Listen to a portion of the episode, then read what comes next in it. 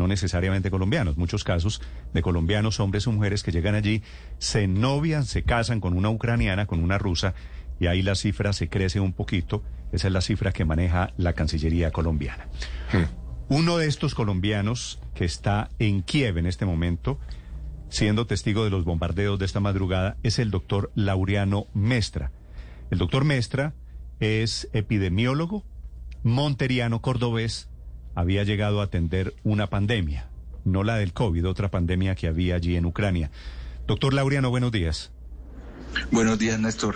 Eh, gracias por invitarme a ti y a la, toda la mesa de trabajo. Bueno, lamento mucho que sea doctor Laureano en estas circunstancias. ¿Qué está viviendo usted esta mañana allí en Kiev? Bueno, Néstor, la, situación eh, ha, ido, ha ido escalando. De hace 15 días teníamos una situación completa, un, ambiente completamente normal. Eh, como, como entenderás, pues yo estoy acá desplegado por las, la Organización Mundial de la Salud en, en el control de un brote de polio. Eh, y la situación, pues nosotros estamos, yo estoy acreditado por Naciones Unidas, pues obviamente no hablo en, en representación de ellos, pero sí quiero contarte cómo ha ido cambiando el panorama y al, principio el ambiente era completamente normal, salíamos a comer a, a, centros comerciales común y corriente. Los niveles de recomendación fueron aumentando al, al, interior de Naciones Unidas y hasta hace un par de noches pues ya nos, nos pusieron en alerta.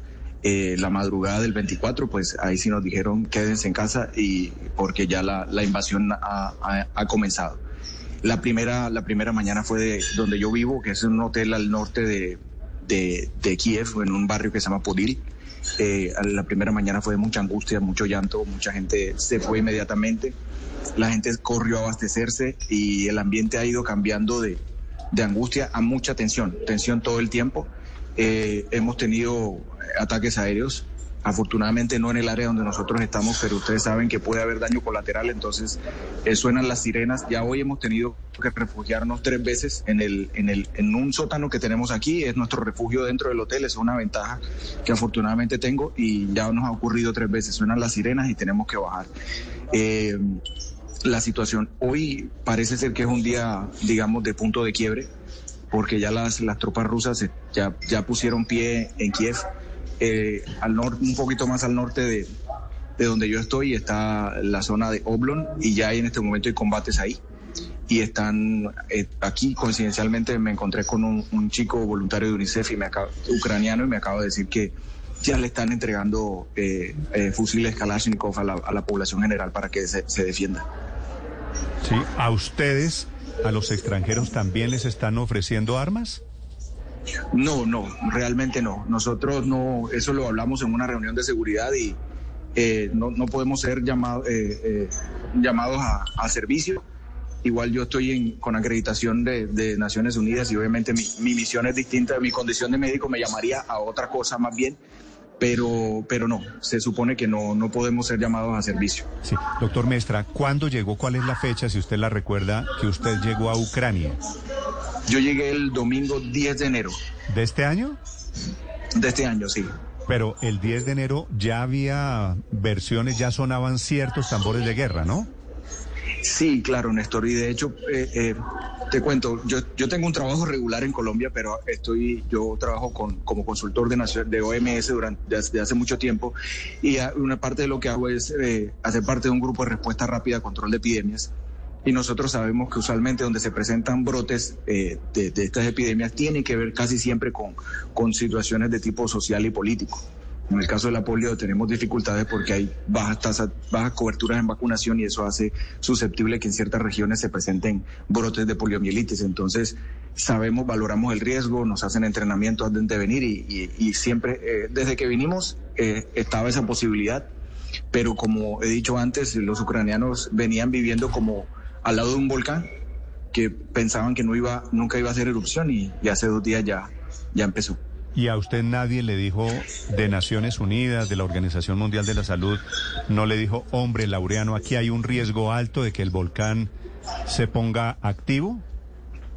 Eso, nosotros siempre hacemos esa valoración de riesgo, nosotros hacemos cursos de, para despliegue para cada zona y esa, en el momento el nivel de riesgo me permitía poder estar aquí pero, pero como tú sabes, todo puede ir, cambiar, eh, eh, ir cambiando y, cambió. Entonces sí. claro, la advertencia se recibió y todo. ¿Usted está con, Su, está con su familia allí en Kiev en este momento? No, no, yo estoy solo, yo estoy solo. Bueno, afortunadamente. Sí. ¿Y dejó, y dejó en Colombia hijos, esposa? Tengo, tengo esposa y tengo un niño de siete años. ¿Y qué le dijeron ellos cuando usted dijo mi próxima misión es Ucrania?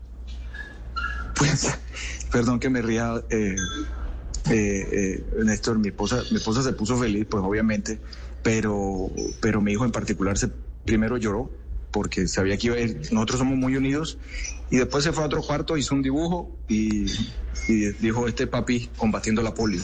Él en este momento está eh, convencido que papi está combatiendo la polio, pero él no, no tiene ni idea que hay una situación crítica acá en, en Kiev y, y, desde el colegio del niño nos han ayudado con los profesores, los papás para, eh, para tratarlo, tratar de mantenerlo aislado de, de, esa información. ¿Su familia vive dónde aquí en Colombia, doctor Mestra?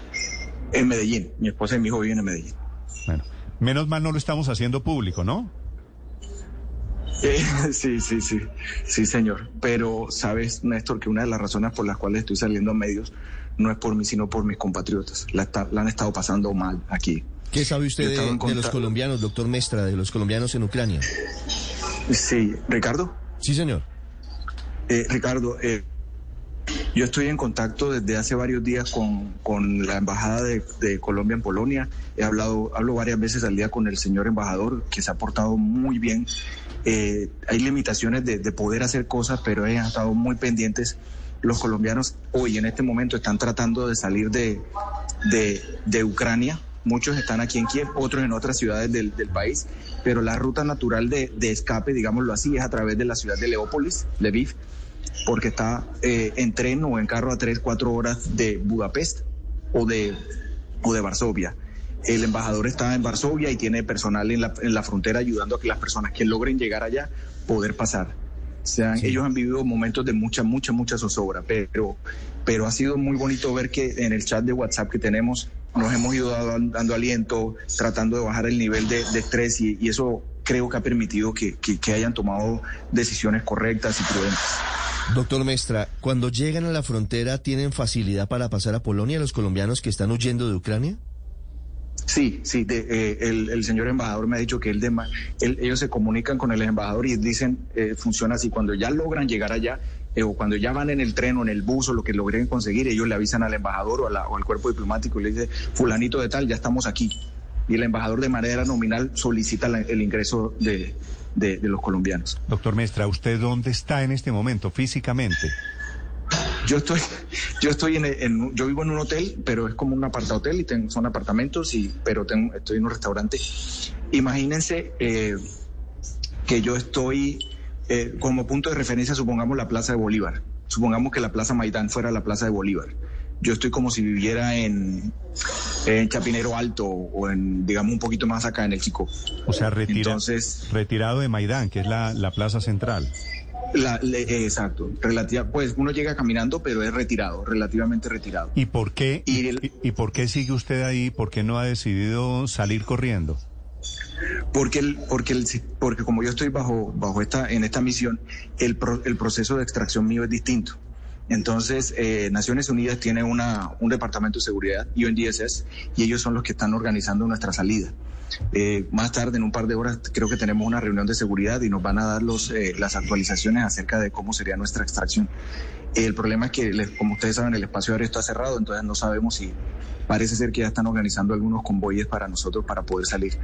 Igual un, la salida Pero en carro desde aquí, desde Kiev. Señor. Esa, esa extracción organizada por Naciones Unidas, lo entiendo, sería, debería ser relativamente rápido? En condiciones normales sí pero, pero la situación es, es, es de logística es bastante, bastante difícil. Esperemos, teníamos la esperanza de que ocurriera hoy, pero ya hoy nos confirmaron, hoy no va a ser, probablemente mañana. Entonces eh, eh, sería relativamente rápido porque debemos salir bajo cierto nivel de protección, con escolta y, y poder llegar, tratar de llegar a la frontera. Eso nos tomaría más o menos unas 11 horas. Doctor Mestra, esta pregunta se la hago desde Madrid. Usted que está trabajando en el ámbito sanitario ahí en Ucrania, ¿sabe exactamente cómo se ha preparado el país para esta guerra? Porque imagino que habrá algún tipo de refuerzo en los hospitales o si hay hospitales de campaña de cara a la posibilidad de que haya víctimas como consecuencia de los combates con Rusia. De hecho, hace, hace eh, me, lo he venido notando. Eh, aquí hay un, como ustedes sabrán, ya hay un sentido nacionalista enorme. Eh, ustedes saben que el 45% de la población está entrenada, quieren pelear y, el, y, el, y la población civil ha recibido entrenamiento de, de, básico de medicina de combate. Los médicos están preparados para, para atender la emergencia, ya están preparando hospitales de sitios de campaña. Y ahora, mientras esperaba poder conversar con ustedes, me llegó un mensaje de eh, ya se están ya se están solicitando unidades de eh, donación de sangre. La, la, respuesta en resumen es sí. Eh, óigame, doctor Mestra, eh, una inquietud. Eh, se escuchan incluso atrás los vasos, los, los pocillos. Es que está en el restaurante claro, del hotel, ¿no? Usted está en el restaurante les del hotel. Pido disculpas, le pido no, disculpas. No, no, no, no. Es, es, mejor ese ruido de, claro, de platos y de cubiertos que el de las explosiones. Sí, sin duda. Y, sí, y eso totalmente. me invita a, a, a este interrogante. El tema de la comida, eh, el abastecimiento, ¿escasean productos, eh, producto ya de, del inicio del conflicto o no? Por ahora no, por ahora no. Le tengo que decir que, que he sido eh, eh, rodeado de ángeles porque en el hotel donde estoy, como ya llevaba tanto tiempo, me hice, me he hecho amigo del personal del hotel y, y están tratando de mantenerme bien. Eh, ellos mantienen comida aquí. El, el, donde la habitación mía es como un apartamento y yo normalmente cocinaba. Ya me estoy, me estoy alimentando acá y por ahora no ha habido desabastecimiento. Doctor Mestra, ¿y hay eh, intercambio monetario? Es decir, ¿hay, hay moneda circulante, hay billetes eh, circulando por la calle o lo que se ve, por ejemplo, son intercambios de productos o qué está ocurriendo con ese, con ese tipo no, de cosas? Todavía, toda, toda, todavía se utiliza, digamos, eh, moneda. Los cajeros electrónicos que están cerca a mí ya están, están sin dinero y al parecer no, los, no, no han podido, pues obviamente, reabastecerlos. Pero, pero todo es a través de la... Se, se, se utiliza efectivo y, y el sistema bancario todavía ha funcionado. Ha recibido, ha recibido muchísimos ciberataques, pero ha seguido funcionando. Sí, entre otras cosas, muchas de las filas que hemos visto son gente intentando sacar plata de los cajeros. Doctor Mestra, una pregunta final. Usted, Sí, como con un poquito de, de distancia, por no ser ucraniano, por no ser ruso, ¿qué quisiera que pasara? Es decir, eh, el mundo está pendiente de si comienza allí la tercera guerra mundial, de si se mete Estados Unidos, de si se mete la OTAN. Desde allí, desde Kiev, ¿usted qué espera?